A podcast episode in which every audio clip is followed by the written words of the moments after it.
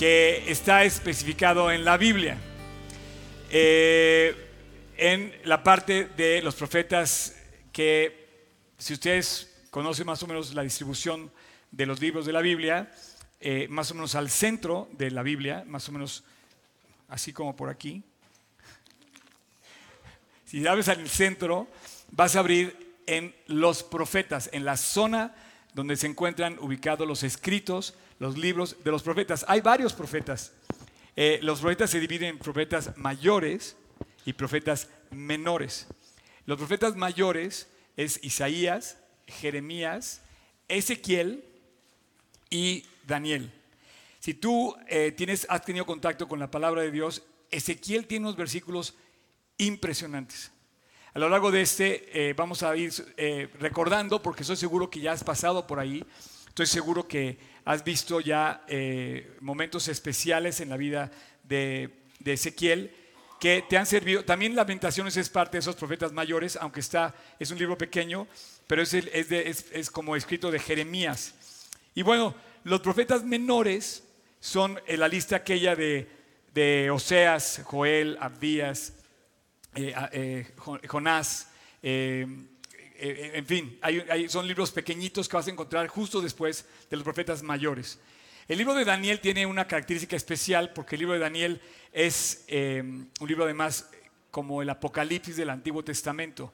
Sin embargo, yo podría decir que también el escrito de Ezequiel viene siendo también como en este enfoque nos, va a presentar lo que va a pasar con la profecía em, y a diferencia de Daniel, se va a meter más a detalle de lo que va a suceder en el conjunto de naciones alrededor del mundo.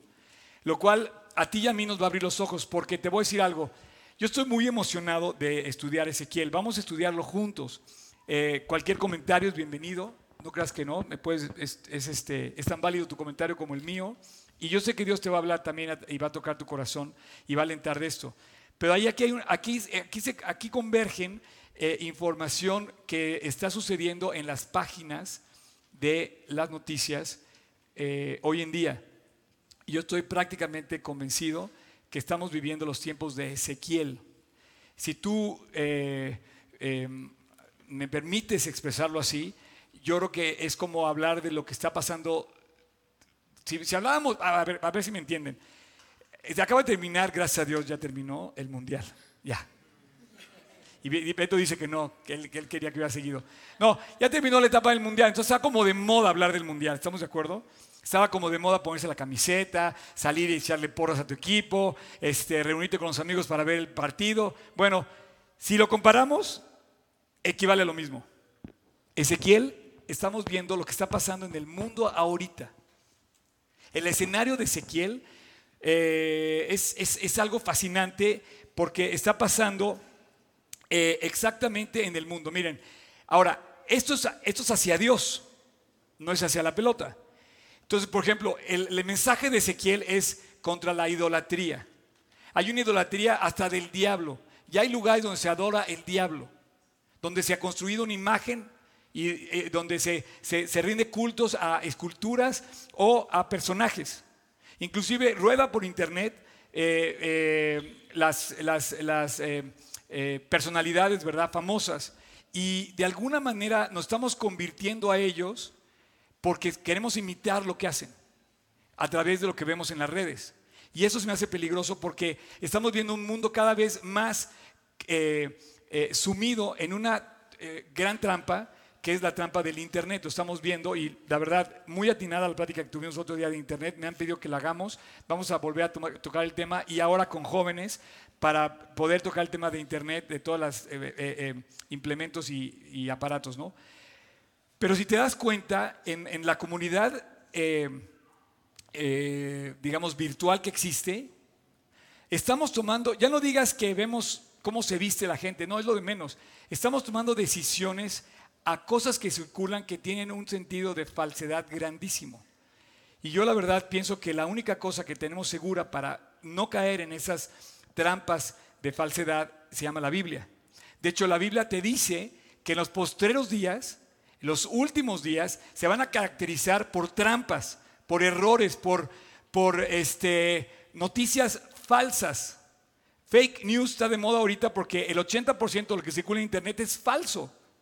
Y lo compartimos, lo divulgamos, lo creemos y además tomamos decisiones vitales en base a informaciones que estamos pensando que es verdad y no. Y la Biblia dice que en los posteriores eh, días no solamente va a haber un fake news, va a, ser, va a haber un fake good news. O sea, va a haber un fake evangelio, que se va a predicar el evangelio y la gente va a correr por masas al evangelio y va a decir, así lo dice Cristo, mira aquí está el Cristo y dice, no, no lo creáis y allá, acá está el Cristo y dice, no, no lo creáis. Entonces, la única defensa, protección que tenemos es vivir en la palabra. Y eso es lo que vamos a ver en, en Ezequiel. Otra cosa por la cual Ezequiel habla también, habla de la corrupción del mundo. Independientemente de las noticias falsas que nos llevan a creer cosas equivocadas y mentiras, la corrupción que estamos viviendo es grandísima. Estamos viviendo una trampa enorme que es pensar que hay un camino más corto que el camino de la verdad y que podemos hacer una trampa. La corrupción lo que quiere hacer es que pensamos que vamos a alcanzar algo por medios más cortos, ¿no? Así es que eh, son malas costumbres que tenemos y que muestran precisamente eso. Y bueno, Ezequiel es una persona, es un profeta que se levanta para hablar contra lo corrupto que hay en el mundo, en su mundo.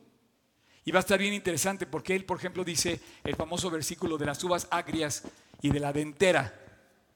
No sé si han oído esa parte donde dice, los hijos comieron las uvas agrias y los padres tienen la dentera o viceversa. Eh, es, un, es un juego de palabras que estoy haciendo a propósito, porque cuando tú comes las uvas agrias, te queda una sensación en los dientes. Y la Biblia te dice que si uno come, el padre o el hijo tiene la sensación, dice, no, cada uno morirá por su propio pecado. Ezequiel dice, cada uno va a dar cuentas de su propio pecado. Aunque el padre sea muy bueno o el padre sea muy malo, el hijo puede tomar otro camino definido hacia Dios. Y entonces Ezequiel les habla a los grandes y a los chicos y les dice, señores, es un camino que hay que corregir. Eh, por otro lado, es profecía, Ezequiel es profecía porque eh, nos anuncia de la devastación inminente que va a haber sobre Jerusalén. Así es que esto de que estamos viendo sobre Israel, eh, yo de hecho estoy orando para que López Obrador se alíe con Israel porque, bueno, que haga, haga alianzas con Israel, porque sí dice la Biblia que aquellas personas que aman Israel, sus países son prosperados. Y la verdad es que esas alianzas, digo, es un comentario ahí, ya me salió algo que no debía haber hecho, pero bueno, perdónenme, este, perdónenme, pero yo pienso que le tenemos que, que aprender mucho a Israel. Como creyentes, tú cada vez que veas Israel, haz de cuenta que estás hablando de ti. Tú puedes poner perfectamente donde aparece Israel, puedes poner tu nombre. Igual de rebelde, igual de bendecido, igual de perseguido, igual de eh, prometido. Las mismas cosas que Dios les promete a Israel son para ti si tú te has vuelto a Dios con todo tu corazón. Eh, y finalmente, eh, parte de la profecía de Ezequiel es que predijo algo muy importante, que es lo único que falta para que llegue el tiempo del fin. Entonces, ¿se avecina la tormenta? Sí. Oye, Oscar, eres muy, vienes muy contento al campamento, pero ¿por qué tanta, tan radical el cambio, no? Así negro de repente todas las... No, no, no, porque detrás de esa tormenta está, detrás de, la, esa, de esa nube negra, brilla el calor, la luz de Cristo a toda su intensidad. Y fíjate bien, así como eh, está profetizado el regreso de Cristo a través de una gran tribulación que y se marca con una gran tribulación, y lo vamos a ir viendo cómo está haciendo, y no tengo ningún eh, no, tengo nada que esconder al decirlo porque esto es público, esto es algo que está pasando a nuestro alrededor y además puedo tomar las noticias y es lo que voy a querer hacer para a lo largo de esta serie irte viendo, irte trayendo a ti los momentos de profecía cumplida que estamos viviendo hoy que se había hablado en la palabra de Ezequiel. Vamos a empezar, vamos a empezar leyendo el primer versículo. Dice, aconteció en el año 30 en el mes cuatro, cuarto, eh, en, la, en, la, línea de meses, estamos hablando aproximadamente del 500, eh, vamos a poner 560, 500 aproximadamente antes de Cristo. Está hablando de un calendario que se lleva con la cuenta de los reyes, tanto de los reyes de Judá como con los reyes de Israel. Pero no me voy a meter en ese tema ahorita. Sí quiero, meter, sí quiero tocarlo, pero es un, es un concepto que los voy a hacer bolas. Estoy seguro que los voy a hacer bolas. Entonces vamos a empezar y vamos a continuar. Dice, a los cinco días del mes, que estando yo en medio de los cautivos, junto al río Quebar, subrayen Quebar, o sea, chequenlo, ahorita vamos a regresar a él. Dice, los cielos se abrieron y vi visiones de Dios. Estamos hablando que es un profeta. ¿Ok?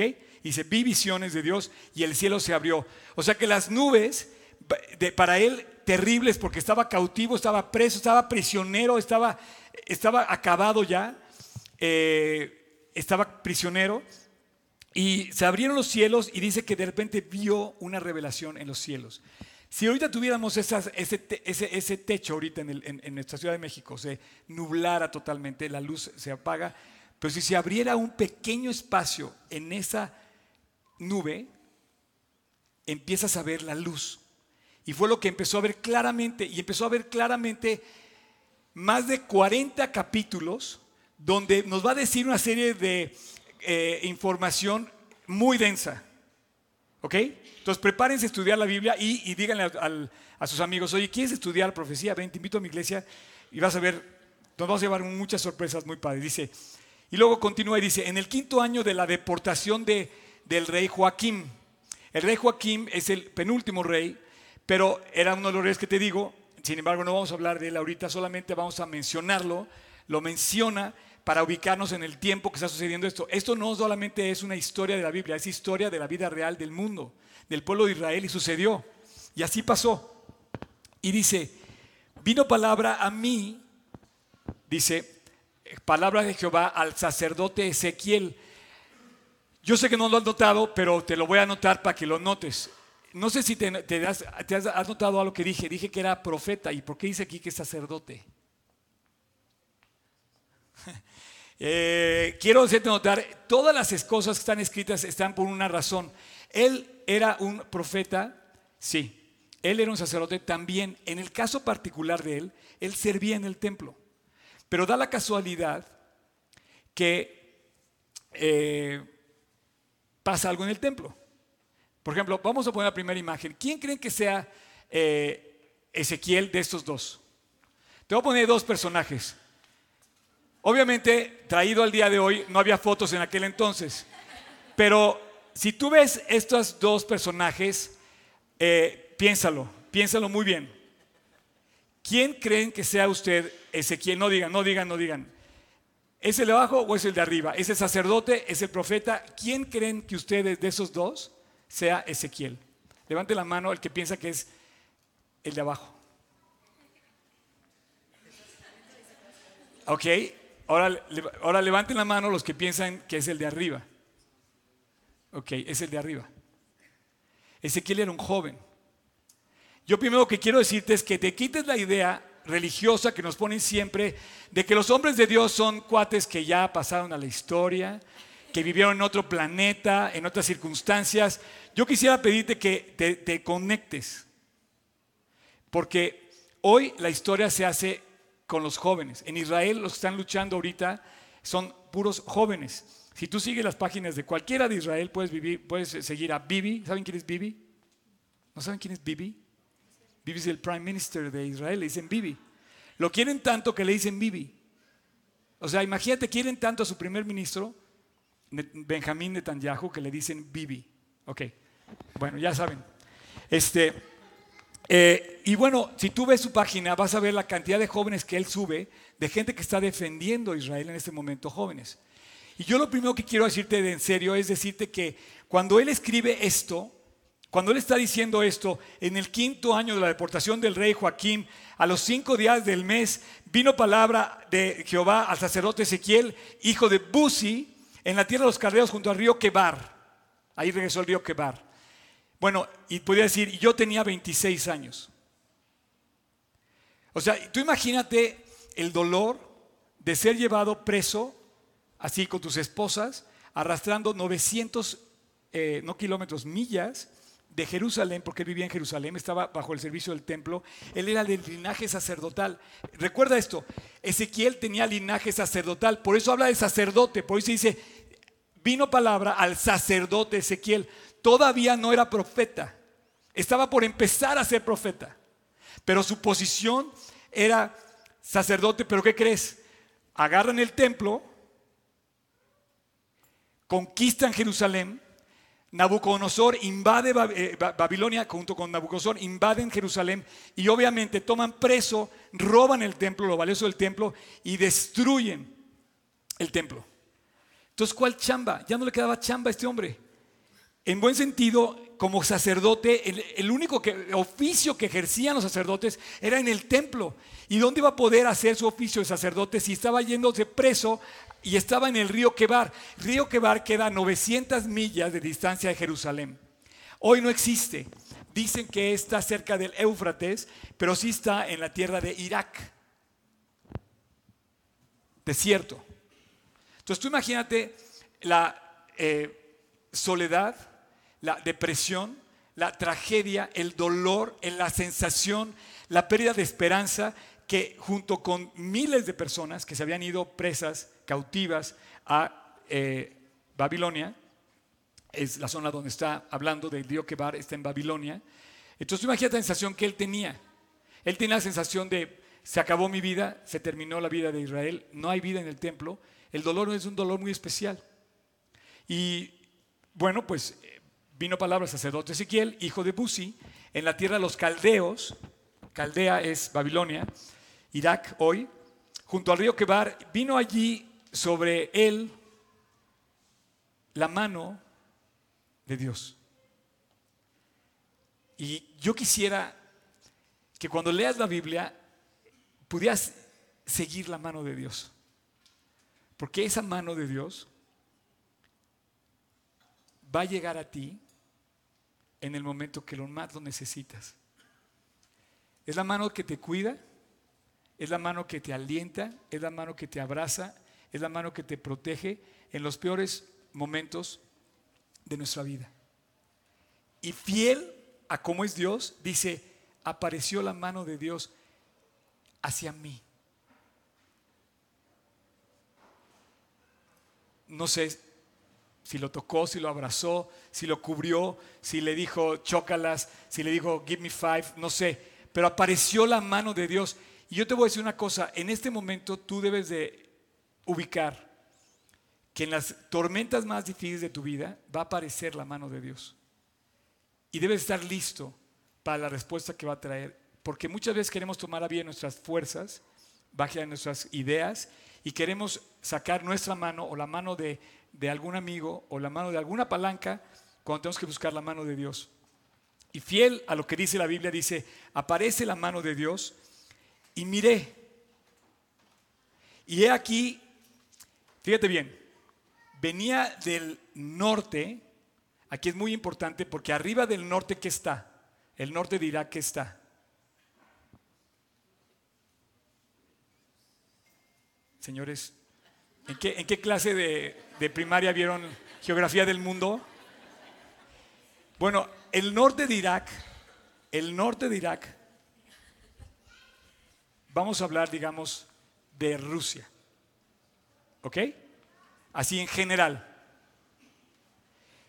Y ve lo que dice después, dice, vino del norte, o sea, del norte, venían del norte, estaba en Irak, venía del norte, un viento tempestuoso y una gran nube. En ese lugar no hay nubes, es el desierto. Y de repente empieza a ver que viene, se empieza a acercar. Tú imagínate si no lo iba a notar, lo iba a describir.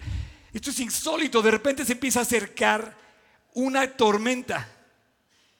Y empieza a aparecer del norte como algo grandioso, empieza a soplar el viento hacia acá, como una tempestad, tempestuoso, y aparece la idea de la nube. Cuando, cuando nuestro equipo eh, Super Pro de gráficos me, envió la imagen para, bueno, dije, es perfecta. Yo quería que así fuera, una nube negra que, que, fuera la imagen de esta serie.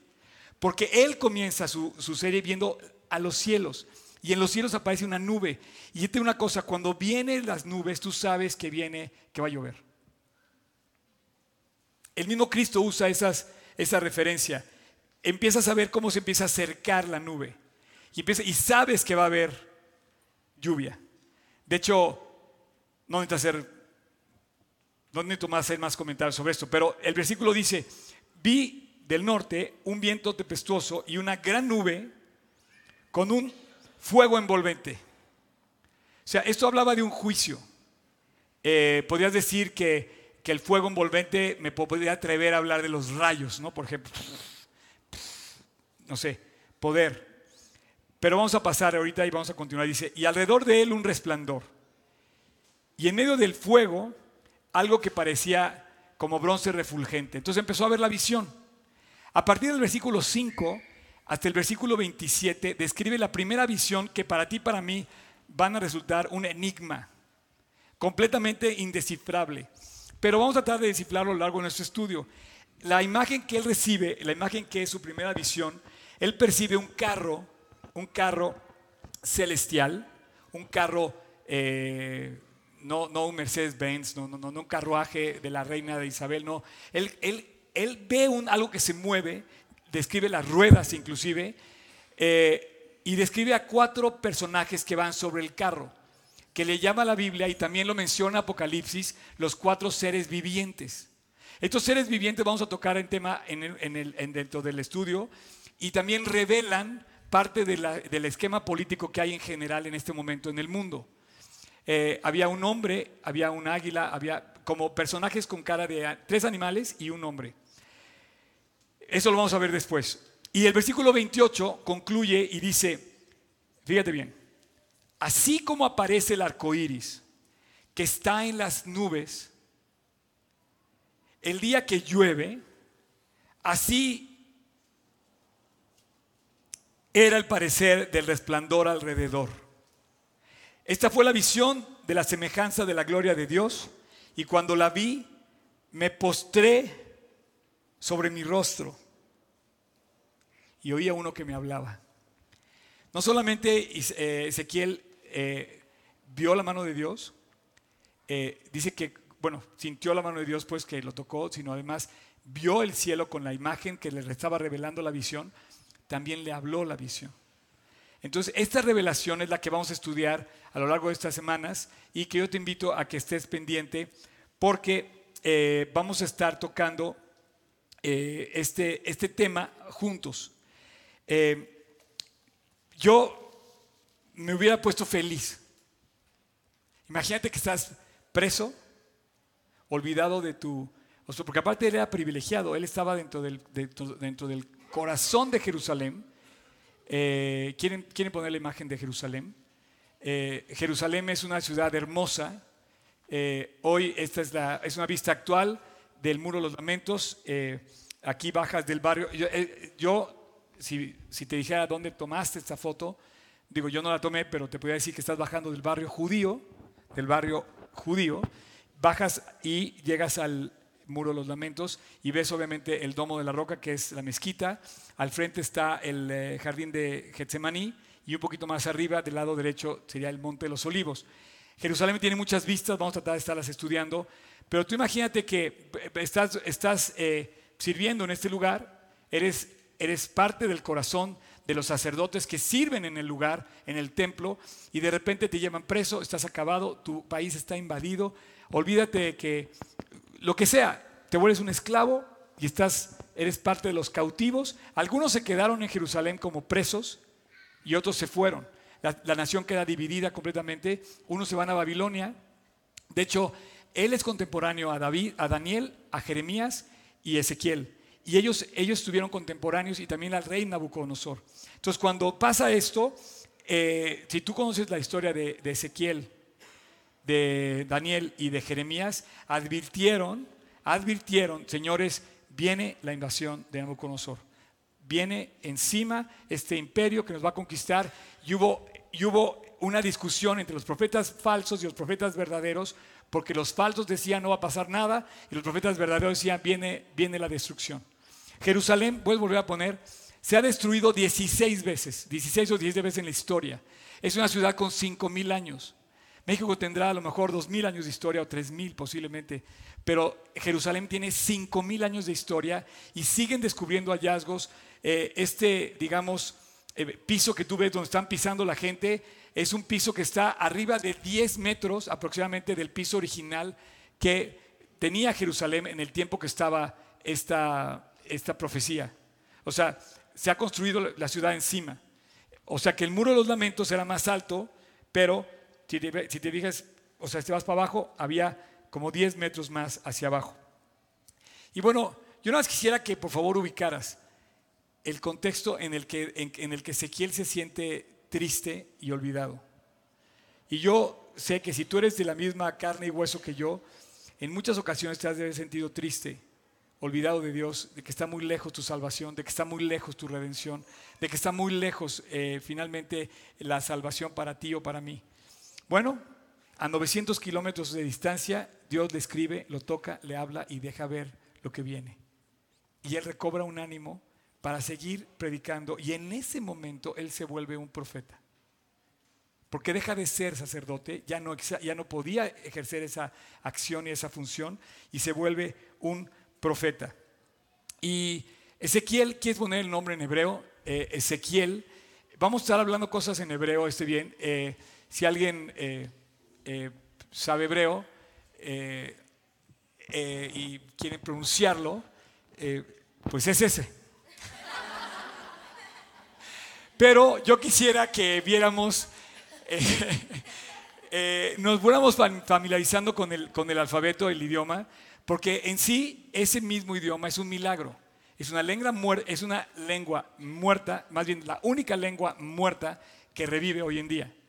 Eh, Ezequiel se llamaba igual hoy en hebreo que en su época. ¿Ok? él tenía 26 años cuando miles de judíos fueron cautivos, llevados prisioneros eh, a, la, tierra de Irak. Entonces ya, ya sabemos que, era su nombre. ¿Qué quiere decir Ezequiel? Ezequiel quiere decir Dios es mi fuerza. Yes, sir. Increíble. Ojalá que tú también te llames Ezequiel en el sentido, que digas, Dios es mi fuerza, para mí también, eh, que sea eh, como como algo que nunca se me olvide. ¿Cómo te llamas? Dios es tu fuerza. Hola, Dios es tu fuerza. ¿Cómo estás? Buenos días. Hola, Dios es tu fuerza. Cuando menos te recuerda que Dios es tu fuerza. Y bueno, lo iba a necesitar porque las cosas iban a poner difíciles. Ibas a necesitar esa fuerza de Dios. Y bueno, ya quitamos la idea de que Ezequiel era un hombre adulto, era muy joven. Y yo quiero invitar a los jóvenes y a los que no, se, no nos sentimos tan adultos como jóvenes, no sé, te digo una cosa, la gente me dice, oye, Oscar, es que pareces de 40. No, yo digo que ya no parezco de 40, pero yo creo que parezco un poco más. Pero no, se me hace, no se me hace extraño que parezcas más joven cuando tu fuente de vida es la fuente de vida que se llama Jesús. Sería lógico o sería ilógico que no fuera así. O sea, el ánimo, la juventud, la sonrisa, la fuerza para seguir, te la da una fuente que no soy yo, se llama Jesucristo. Entonces, pero él sí era un joven. Y encima de todo estaba influido por la tremenda fuente, dice que sentía un fuego. Y ese fuego no lo podía apagar porque era Dios en su corazón. Y yo pienso que todos, adultos y grandes, sentimos ese fuego en el corazón como Él. Y yo te quiero invitar, si tú eres joven, que no pienses que la historia va a ser cuando tengas la edad de Oscar o cuando tengas la edad del que aparece en las imágenes religiosas, de los, de los cuadros religiosos que hay, ¿no? Donde ves a los cuates así ya ancianos. No, no, no, en algún momento se volvieron grandes, porque obviamente el tiempo pasó por ellos. Pero yo te quiero invitar a que como joven despiertes. Despiertes a la vida que Dios tiene y para el plan que Dios tiene para ti y que sepas que Dios te quiere usar joven. Muy, muy joven. Entre más joven te quiere usar, mejor. Empieza lo más pronto que puedas. No retrases tu eh, tu servicio a Dios, eh, oh, oh, ya son once y media. Este, ¿vieron, vi, el cielo abierto, una visión, Oscar, una visión de que oh, el tiempo, yo así, no, no puede ser. Este, no retrases, no retrases de verdad tu tiempo con Dios. Eh, vengan por favor los chavos del, de la alabanza. Este, pero bueno, eh, te voy a decir algo. De repente él, joven, imagínate nada más, Por favor, imagínate, eran miles, champion. Había 200 en, casi en el campamento. Eran miles, no tenían micrófono. Yo tengo un micrófono con bocinas, pero no había micrófono.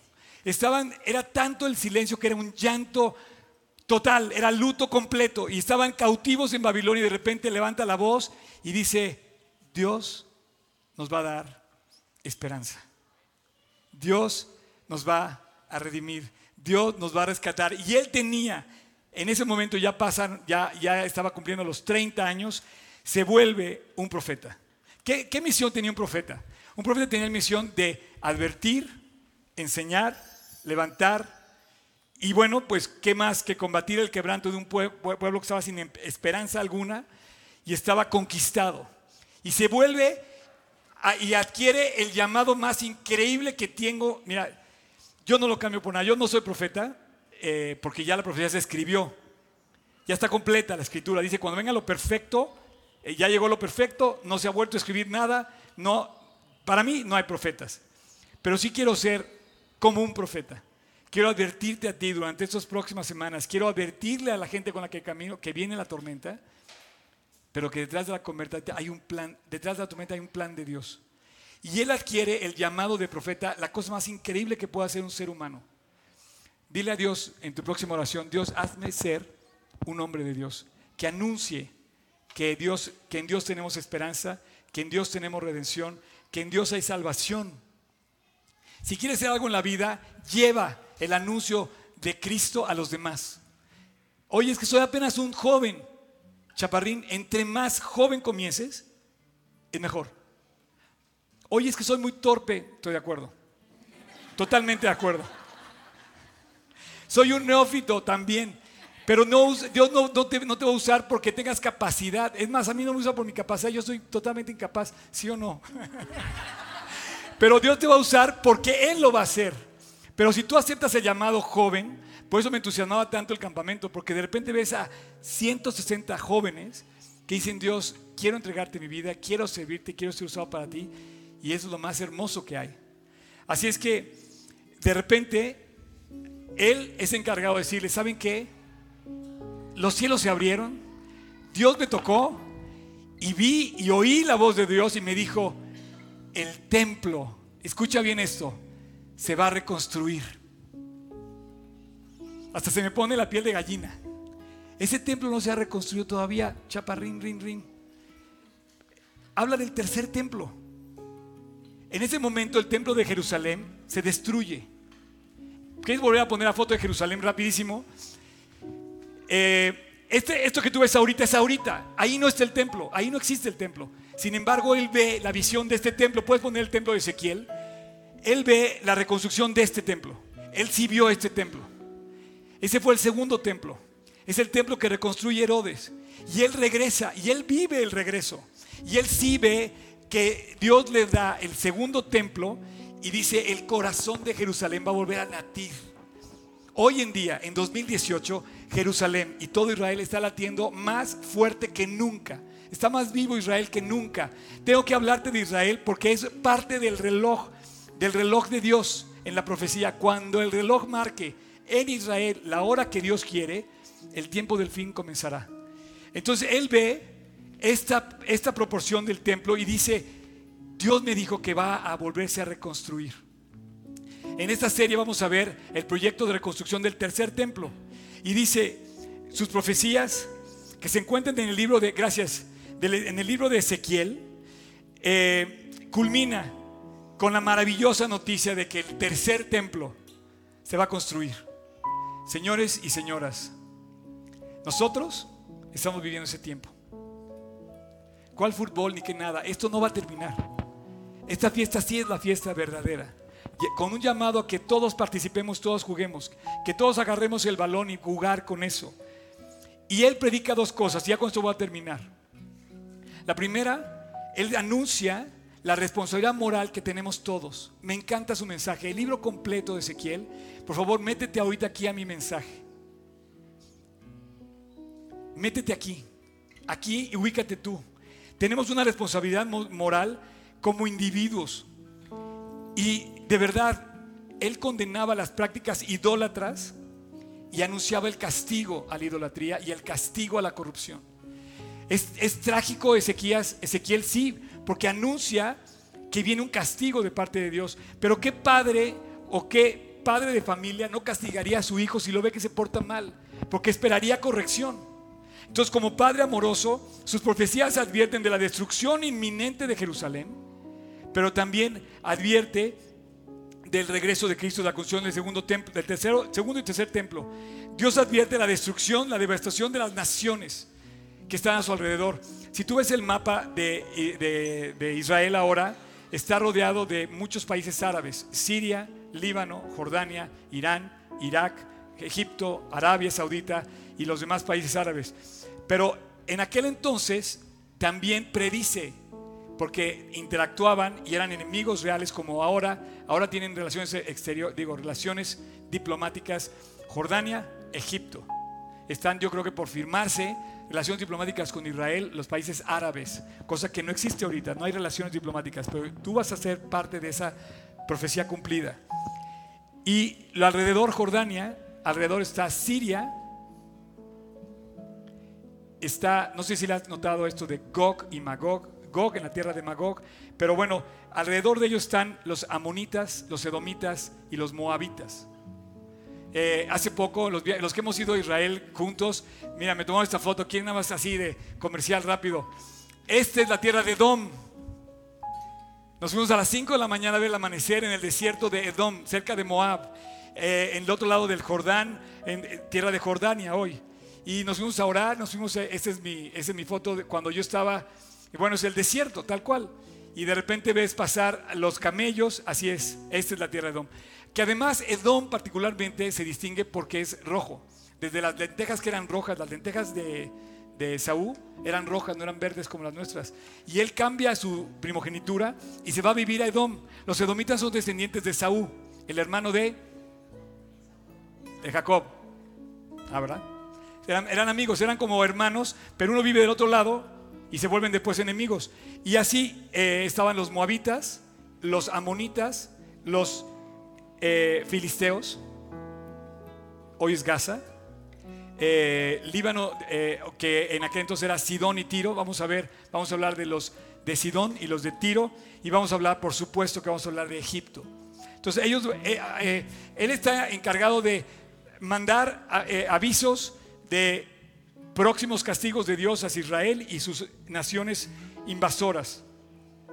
Pero también, y quiero terminar con esto, Él es encargado de anunciar la mejor noticia de todas. La mejor de todas. Señores, Jesús va a regresar. El Mesías va a venir. La redención del pueblo va a llegar.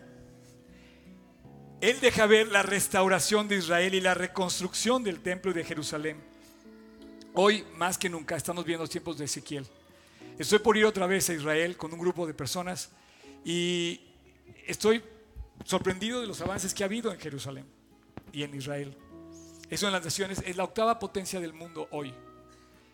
Tiene apenas 70 años de que se volvió a formar y es un país ejemplar en lo que ha hecho en medio del desierto, sin agua, sin recursos, pero con gente que dicen que son muy pocos, pero con su visión bien marcada. Y él, desde el exilio, recibe la noticia de todos, quiero que vayas a decirle al pueblo que Dios lo va a rescatar. Ponte de pie, por favor. Padre, muchas gracias. Muchísimas gracias porque la mejor noticia de todas es esta. Que tú vas a traer un día restauración a nuestras vidas. Aquí es donde yo me quiero meter junto contigo para darte gracias Dios por cada persona donde necesitamos restauración. Necesitamos que tú nos levantes. Necesitamos que tú corrijas nuestras vidas, que tú la endereces. Que endereces nuestros pasos, que nos vuelvas como tú quieres, Dios. Necesitamos volver a sentir ese llamado que, que tú nos estás haciendo. Gracias Señor porque, ok, la tormenta viene, merecida a final de cuentas porque nos hemos portado mal. Pero la redención nos espera para aquellos que volteen a ti.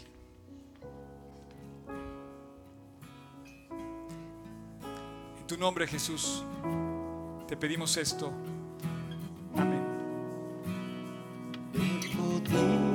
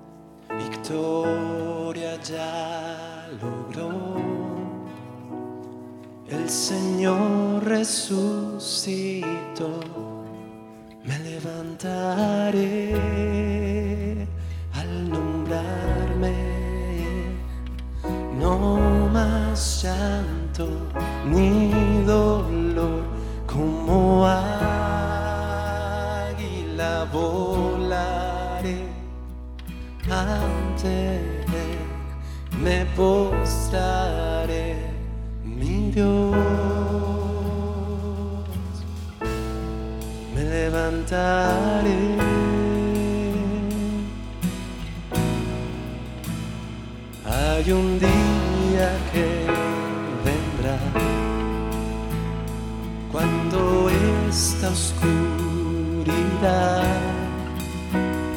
sea vencida por su luz y mis ojos le verán.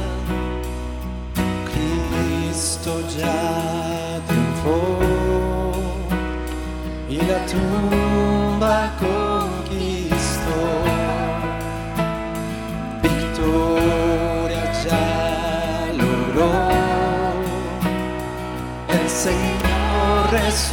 resucitó. Me levantaré al.